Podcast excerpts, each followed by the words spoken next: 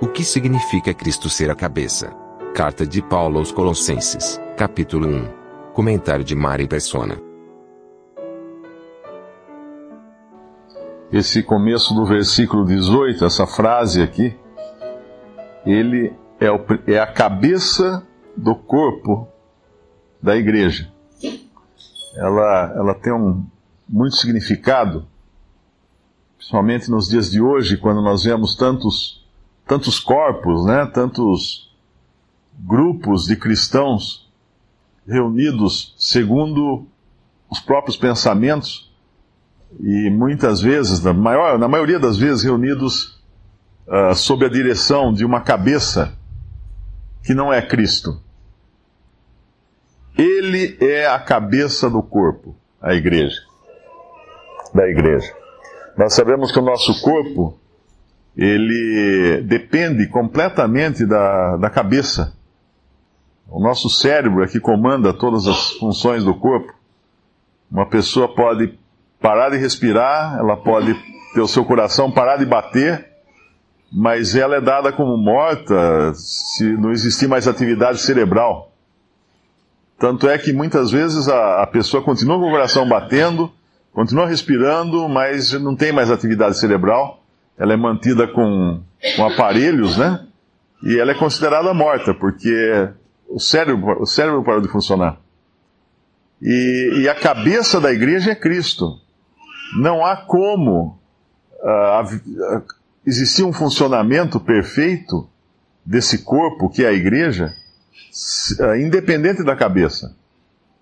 Quando se adota alguma outra cabeça que não seja Cristo, não seja a própria pessoa de Cristo, obviamente o corpo não vai funcionar, ou qualquer grupo de cristãos não vai funcionar, porque vai seguir as ideias de um homem, vai seguir as ideias de um, de um, de um, um grupo de homens, de uma, uma reunião de pessoas, mas não de Cristo.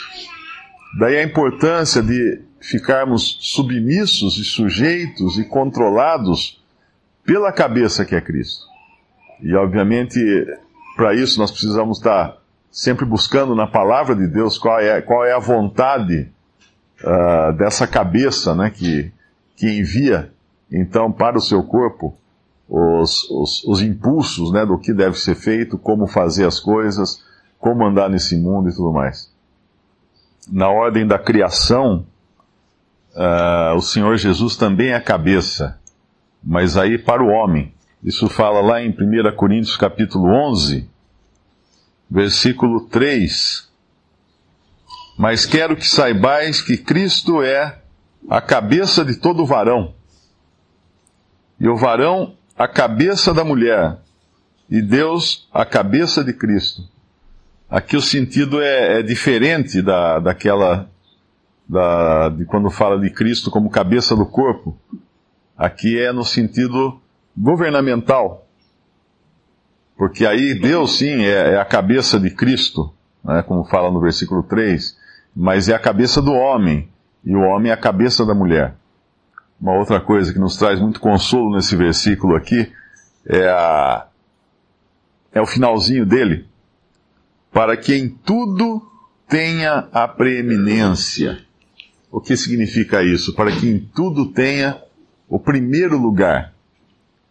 Uh, não haverá nada no final em que Cristo terá o segundo ou terceiro lugar, ou último lugar, de maneira alguma.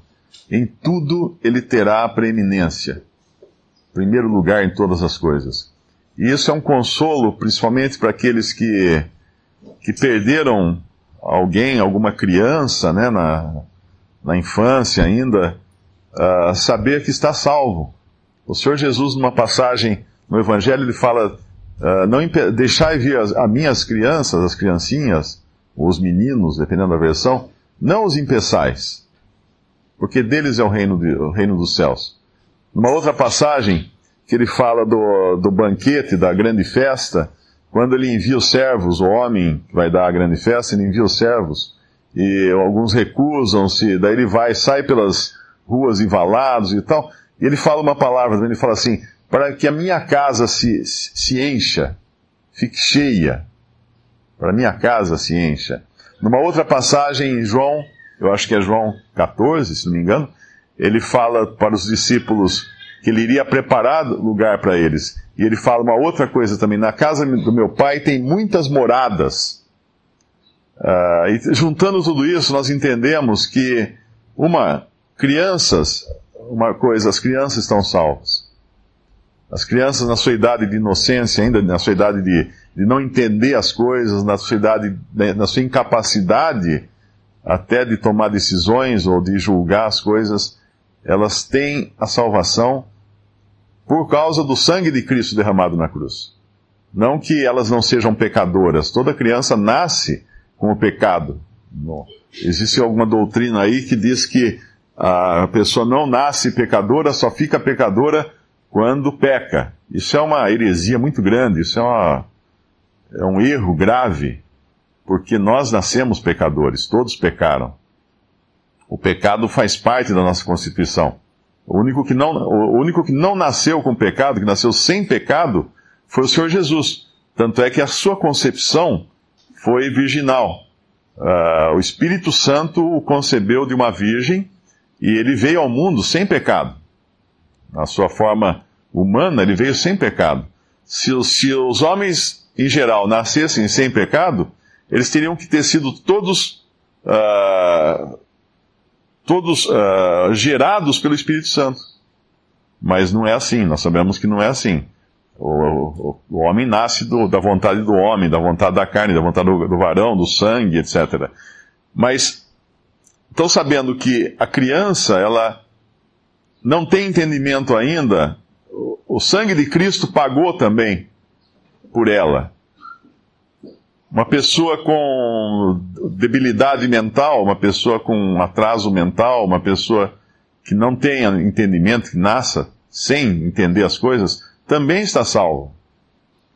Também está salvo. Nós vamos encontrar o Pedro no céu. uh, então são coisas que consolam a nós.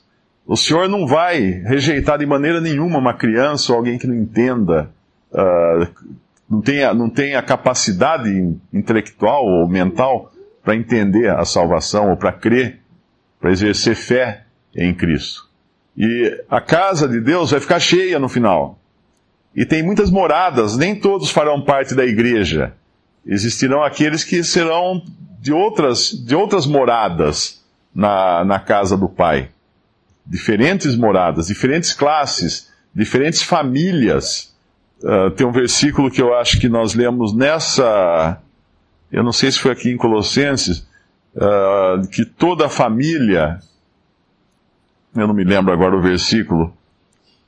Mas de qualquer maneira, existem diferentes famílias e diferentes classes no céu. A igreja é uma delas. A igreja, o corpo de Cristo, é uma delas. E Cristo então terá preeminência em tudo, porque cada aborto, cada feto abortado, ele está salvo, ele está com Cristo.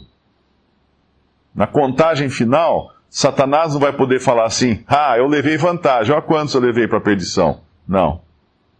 Ele vai sair perdendo na contagem final. Porque Cristo terá preeminência em tudo, para que em tudo tenha preeminência. Nesse versículo 19, a, a, a, palavra, a expressão do Pai ela não consta nos originais. Ela foi incluída aqui em algumas versões. Uh, dá para ver que está em itálico, né? Porque seria a leitura aí seria foi porque foi do agrado que toda a plenitude nele habitasse. Ou talvez mais corretamente, foi mister que toda a plenitude nele habitasse. Uh, e que plenitude é essa? Nós, nós entendemos lendo o versículo 9 do capítulo 2. Porque nele habita corporalmente toda a plenitude da divindade. Então isso afirma, é a afirmação de que Cristo é Deus. É, é a total divindade nós encontramos em Cristo. É precioso pensar que Cristo morreu por mim, né? cada um, cada um de si mesmo ter essa convicção que na cruz ele estava ali morrendo por mim, pela minha pessoa, para pagar os meus pecados. Isso é muito precioso, mas nós devemos entender que no, não é tudo. A obra de Cristo não é uma obra feita apenas para salvar o homem. Ainda que nenhum homem fosse salvo, Cristo teria morrido na cruz e a obra de Cristo teria sido completa e perfeita. No versículo 20 nos fala que, havendo por ele feito a paz pelo sangue da sua cruz, por meio dele reconciliasse consigo mesmo todas as coisas, tanto as que estão na terra como as que estão nos céus. Então, a morte, o sacrifício de Cristo, ele foi primeiro para a glória de Deus. Ele foi primeiro para resolver a questão do pecado, independente uh, do, dos pecadores. Porque o pecado, quando entrou na criação, o, peca... o pecado destruiu, o pecado distorceu, o pecado corrompeu tudo. E, e eu, eu, entendo que isso vai até antes do Éden, né? Se nós lembrarmos que a própria, o próprio universo foi abalado pelo pecado não do homem, mas pelo pecado de Satanás, de seus anjos, toda a criação foi, foi arruinada. Nós, nós abrimos o, o capítulo 1, versículo 2 de Gênesis, nós já vemos uma criação arruinada. Arruinada por quê? arruinada pela queda, pela queda dos primeiros seres criados por Deus, que foram os anjos.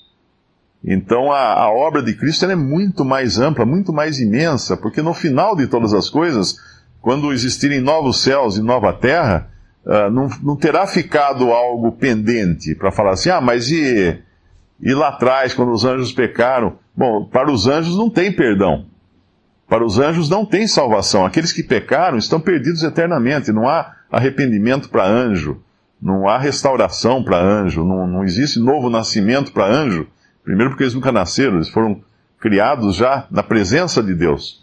E os que caíram, então, estão perdidos completamente. Mas no, no final, todas as coisas, todo o universo será recriado. Nova, no, novos céus e nova terra. Nós não sabemos como será. Existem acho que dois ou três versículos só que falam desses novos céus e nova terra. Lá em, em Isaías, eu creio, fala da, dos novos céus e nova terra, mas ainda está falando do milênio. Mas em Apocalipse, quando fala dos novos céus e nova terra, é uma outra dimensão, porque é uma dimensão sem tempo. Nós não teríamos, Deus não fala nada sobre como serão os novos céus e a nova terra, porque nós não entenderíamos. Como é que nós entenderíamos uma coisa, uh, uma dimensão sem tempo?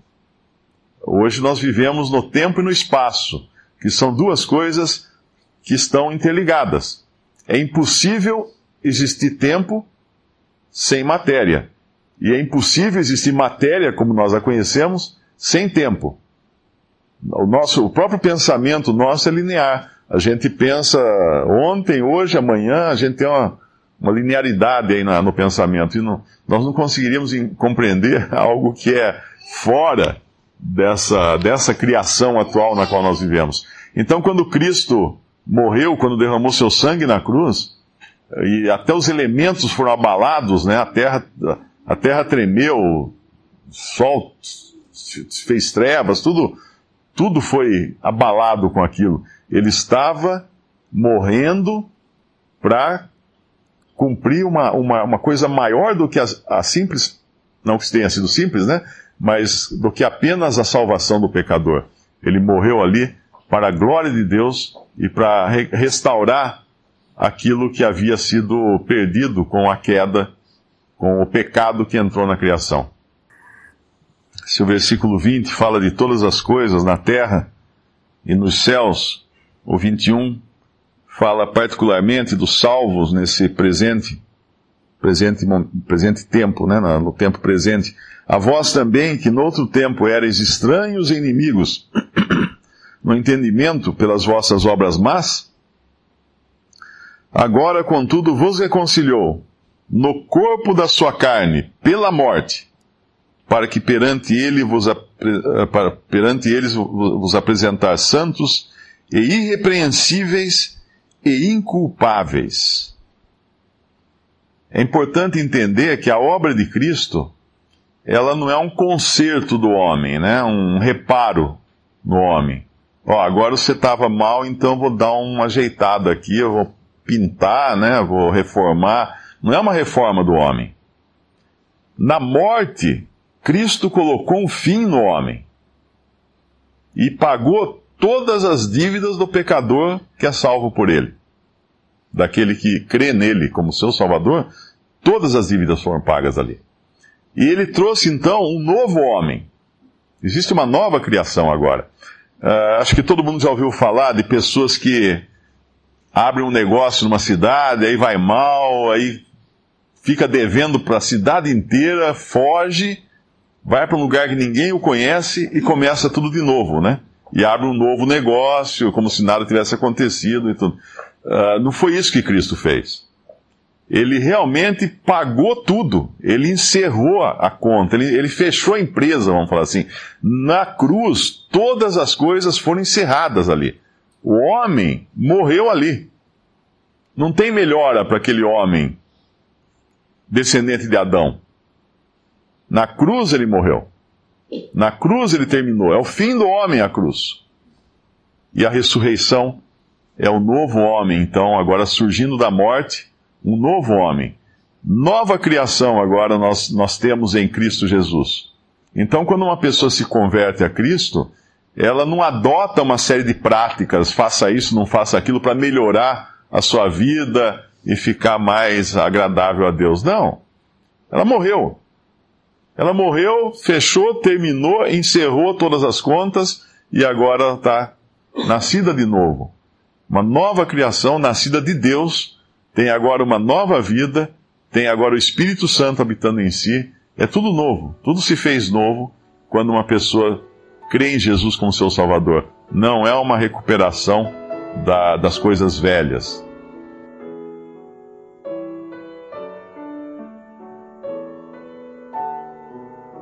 Visite respondi.com.br. Visite também 3minutos.net.